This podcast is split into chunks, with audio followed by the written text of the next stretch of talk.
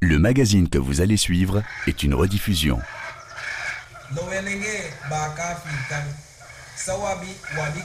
RFI, grand reportage.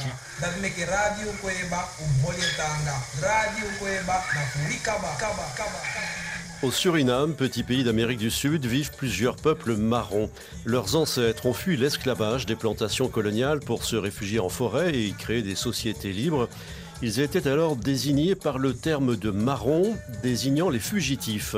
Trois siècles après leur fuite, les sociétés noires marronnes du Suriname continuent de se battre pour leurs droits. Longtemps discriminés, les marrons affirment aujourd'hui leur place au sein de la société surinamaise. Les marrons du Suriname, des peuples en lutte, c'est un grand reportage d'Hélène Ferrarini.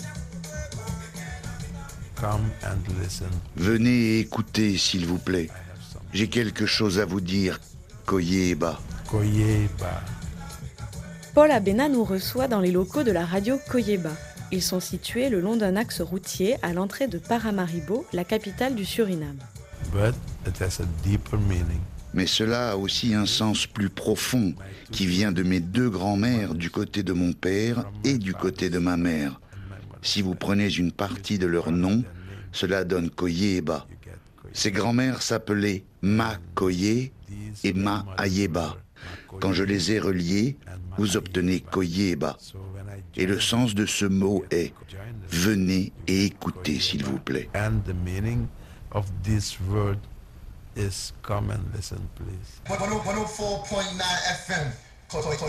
Lorsque Paul Abena a fondé Radio Koyeba il y a 25 ans, c'était la première station à diffuser des émissions dans les langues parlées par les marrons. Les gens, les marrons, avaient besoin d'avoir leur propre station radio où ils pouvaient entendre leur propre langue. Le Suriname a beaucoup de communautés. Comme vous le savez, pour apprendre aux gens des choses qu'ils ont besoin de savoir, c'est toujours mieux de le faire dans leur propre langue. Le néerlandais est notre langue maternelle, mais à côté de cela, nous avons plusieurs dialectes, plusieurs langues, comme le Saharamaka, l'Oka, l'Aluku, le Paramaka.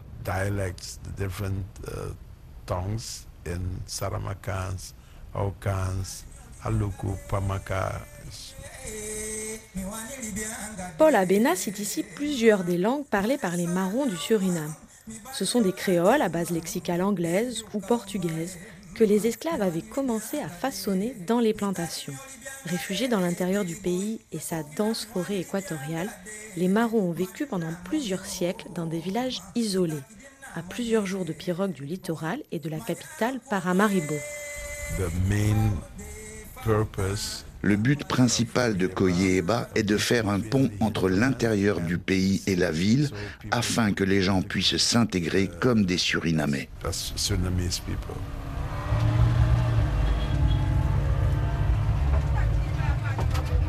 Venant de différentes parties d'Afrique, de différentes cultures, les marrons ont incorporé à leur héritage africain des éléments de leur nouvel environnement et des forces de la forêt dans laquelle ils avaient trouvé refuge.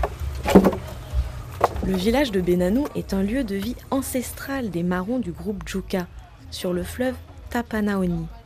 Uniquement accessible en pirogue, le village se situe après une zone de rapide particulièrement tumultueux. Le chef du village de Benanou, que l'on appelle ici capitaine, et deux de ses adjoints, les Bachia, se sont réunis au petit matin sous un hangar de tôle. Quand nos ancêtres ont été amenés d'Afrique, ils sont arrivés ici au Suriname. En raison de tout le mal subi durant l'esclavage, nos ancêtres ont fui jusqu'ici. Les Blancs ont marché jusqu'à nous pour faire la paix. Et depuis que nous avons fait la paix, nous sommes restés là où nos ancêtres avaient trouvé refuge. nous allons aussi gagner notre vie ailleurs, puis nous revenons ici. En 1760, un accord a été signé entre les Blancs et nous. Il dit que nous sommes ici, chez nous, que nous vivons ici. C'est nous, avec les Amérindiens, qui sommes les premiers humains à vivre ici. Toutes les personnes qui viennent ici doivent nous respecter. Si tu ne peux pas nous respecter, cela ne fonctionnera pas entre nous. C'est écrit sur un document qui vaut pour le monde entier. Et jusqu'à maintenant, ce document est entre les mains de notre grand nom, qui est notre chef. Notre grand nom est considéré comme le président d'un pays. Le capitaine de Benanou, Pa Peignan, n'a pas oublié le traité de paix, signé en 1760, le 10 octobre précisément. Il y a quelques années, ce jour est devenu férié au Suriname. À l'image des quilombos du Brésil, des palenques de l'Amérique hispanophone, les villages marrons du Suriname ont résisté à l'esclavage. Et ils ont réussi à imposer aux colons des traités de paix, reconnaissant leur liberté 100 ans avant l'abolition de l'esclavage survenu au Suriname en 1863. Cette histoire de résistance encore méconnue est une source d'inspiration pour Marcel Pinas, artiste contemporain faisant partie du peuple marron. Je suis né au village, j'ai grandi au village, j'ai chassé, attrapé des oiseaux. Donc j'ai toujours su que j'étais un marron. Mais quand je suis arrivé en ville, j'avais honte de dire que j'étais un marron, parce que tout ce qui était marron était considéré comme mauvais. Vous sentez comme un marron, vous volez comme un marron, vous êtes stupide comme un marron. Mais quand j'ai réalisé que nous étions importants, j'ai commencé à dire que j'étais un marron. Donc maintenant, je suis un artiste marron. Je ne me bats pas pour vous expliquer en quoi nous sommes importants. Je fais des choses, puis vous réalisez. Ah, c'est un artiste marron. Il va en Europe. Ah, il est à Brooklyn. Ah, il est en train de mener un projet pour sa communauté. Ensuite, vous comprenez. Je ne viens pas vous dire que nous sommes importants. Je vous laisse le comprendre par vous-même.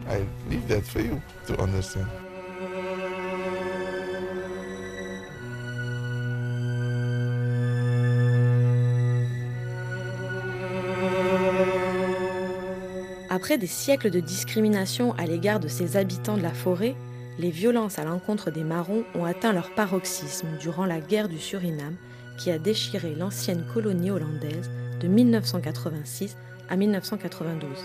En réaction au coup d'État militaire de 1980, une guérilla, principalement composée de jeunes hommes issus des communautés marronnes et baptisés les Jungle Commando, s'est attaquée à l'armée.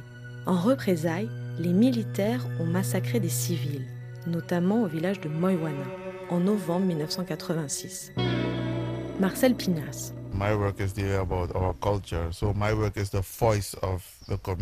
Mon travail s'intéresse à notre culture. Donc mon travail est la voix de la communauté. Et quand vous réalisez qu'il y a des problèmes dans la communauté et que les gens ne veulent pas en parler, alors vous faites de l'art. Quand j'ai commencé à travailler dans la communauté, tout le monde a commencé à parler de Moiwana, le problème de Moiwana. Alors, je me suis dit, je dois faire quelque chose à ce sujet, je dois créer quelque chose pour les gens, afin que cette histoire soit racontée parce que beaucoup de gens ne savaient rien à ce propos. Et les proches des personnes qui ont été tuées à Moiwana avaient le sentiment qu'il n'était pas important. Je me suis dit, je dois faire quelque chose avec ça. Par exemple, ils ne savaient pas où les parties des corps des personnes tuées se trouvaient.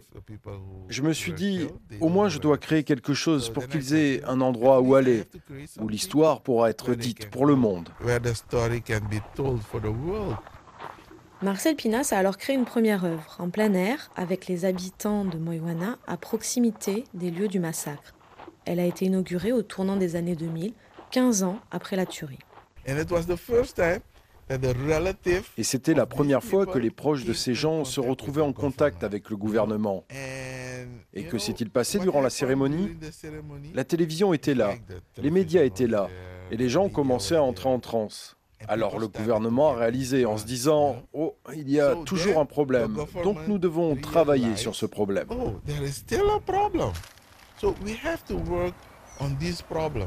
En 2005, la Cour interaméricaine des droits de l'homme a condamné l'État du Suriname à indemniser les proches des victimes du massacre de Moiwana.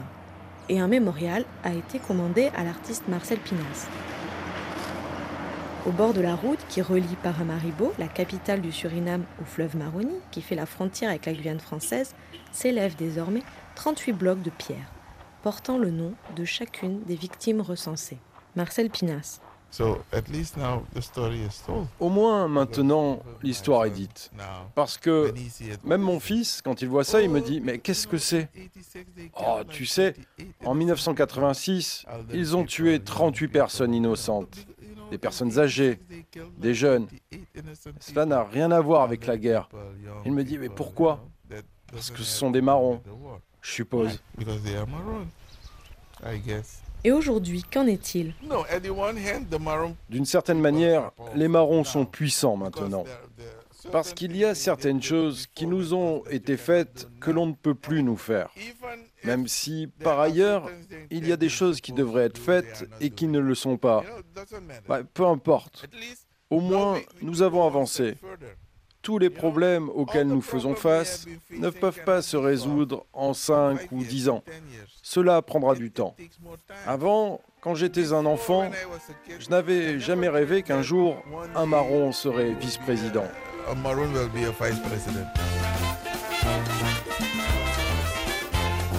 C'est pourtant désormais le cas. En 2020, Ronnie Brunswick, du peuple Djuka, a été élu vice-président du Suriname, signe du poids croissant qu'occupent les marrons dans la société surinamaise. D'après les dernières estimations, ils représentent 23% des 600 000 habitants que compte le pays, une part qui ne cesse de croître. Les marrons sont désormais le deuxième groupe ethnique, derrière les Hindoustani, descendants de travailleurs originaires du sous-continent indien. Dans un pays où les partis politiques se sont construits sur des bases ethniques, le poids démographique est loin d'être anecdotique. Ronnie Brunswick a ainsi réussi à se hisser à la vice-présidence du pays. Mais cet ancien chef de guerre, à la tête des Jungle Commando, la guérilla impliquée dans le conflit, est une figure controversée. Il a été impliqué dans le trafic de cocaïne qui gangrène le Suriname depuis la guerre civile. Et son élection ne suscite que des espoirs modérés au sein des communautés marronnes. Ina Apapou fait partie des nouvelles générations de marrons, ayant grandi en ville et occupant des postes dans tous les secteurs de l'administration et des entreprises privées. En l'occurrence, Ina Apapou est responsable du département d'administration publique à l'Université du Suriname. Ses recherches portent sur les relations entre les autorités traditionnelles et le gouvernement surinamais. Je suis d'accord qu'après toutes ces années où les marrons ont été négligés, il est très important, en effet, qu'en tant que vice-président, il veille sur la population noire marronne. Mais cela ne doit pas se faire aux dépens des autres groupes traditionnels.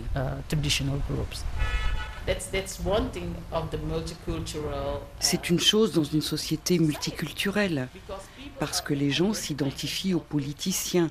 C'est un Hindoustani ou c'est un Javanais, donc il doit faire quelque chose pour moi.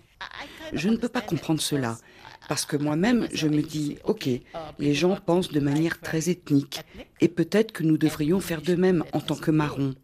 Mais quand j'y pense, je me dis que non. Si nous continuons à faire cela, nous n'allons pas développer le pays comme un tout. Pourquoi le vice-président devrait-il faire quelque chose pour l'intérieur? Pourquoi quelqu'un d'autre ne pourrait-il pas le faire également? Les villages marrons se trouvent dans l'intérieur du pays. Difficiles d'accès, ils sont bien souvent dépourvus de services publics. Et ces zones sont frappées par l'exode rural, qui s'est accentué avec la guerre civile. Ine Apapou.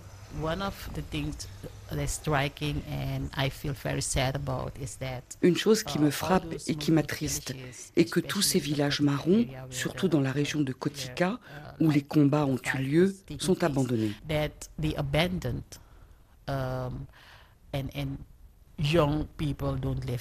Les jeunes n'y vivent même pas. Par exemple, mon grand-père vit encore dans l'intérieur et il est le seul habitant de son village. C'est un vieil homme.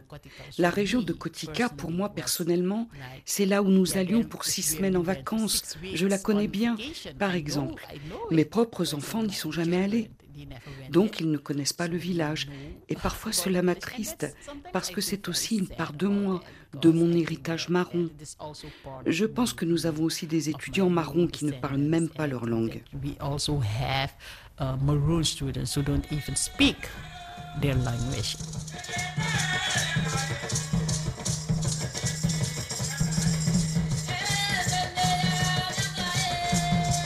Aujourd'hui, on estime qu'il y a plus de marrons à Paramaribo, la capitale du Suriname, que dans l'intérieur du pays. Sans compter les marrons qui vivent aux Pays-Bas, aux États-Unis, en Europe et en Guyane française, où un habitant sur trois serait désormais bushinangué. C'est le terme communément employé en Guyane pour désigner les descendants des esclaves rebelles. Toutefois, plusieurs dizaines de milliers de marrons habitent encore les villages de l'intérieur du Suriname, et d'autres y retournent pour des besoins spirituels, pour assister aux cérémonies funéraires qui s'y déroulent toujours. Mais aujourd'hui, les territoires ancestraux des Marrons sont menacés. C'est ce qu'explique Renata Simpson, juriste noire marronne et militante pour les droits humains. Uh, On peut se réveiller un matin et avoir un bulldozer en face de notre maison et des gens qui nous disent que nous devons bouger parce que le gouvernement leur a octroyé une concession dans notre village ou à l'endroit où nous vivons. Donc c'est en partie pour ces raisons que nous nous battons.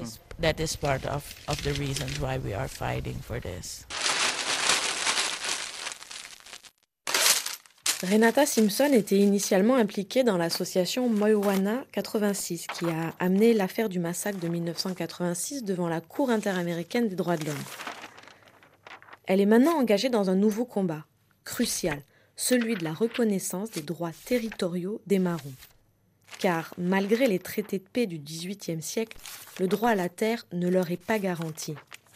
L'État surinamé considère être propriétaire du foncier et délivre ainsi des concessions à des entreprises privées ou à des particuliers.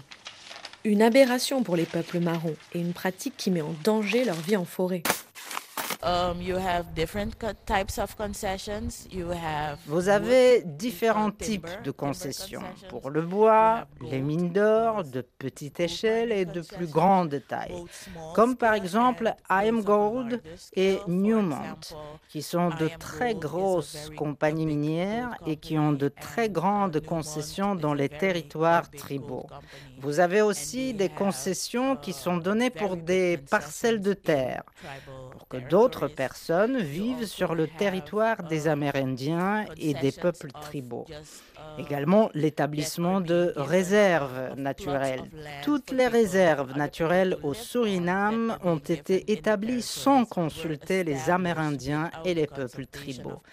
Et il y a certaines restrictions dans les réserves naturelles comme l'interdiction de la chasse, de la cueillette de plantes médicinales, la coupe de bois, euh, comme la coupe traditionnelle pour faire une pirogue.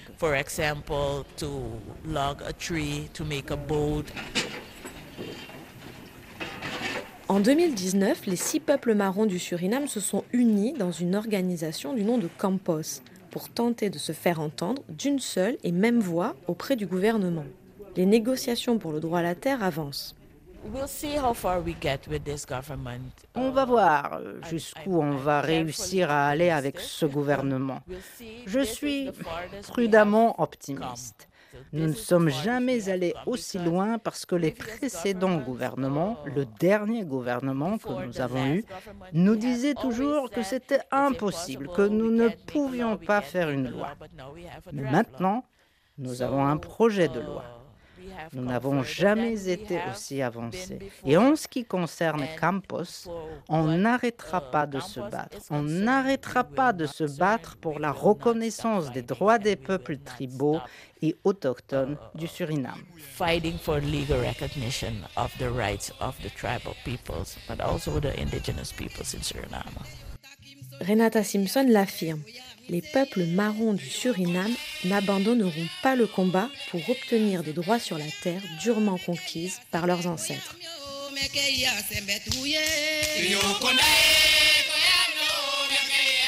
Les marrons du Suriname, des peuples en lutte, un grand reportage d'Hélène Ferrarini, réalisation Eva Piedel.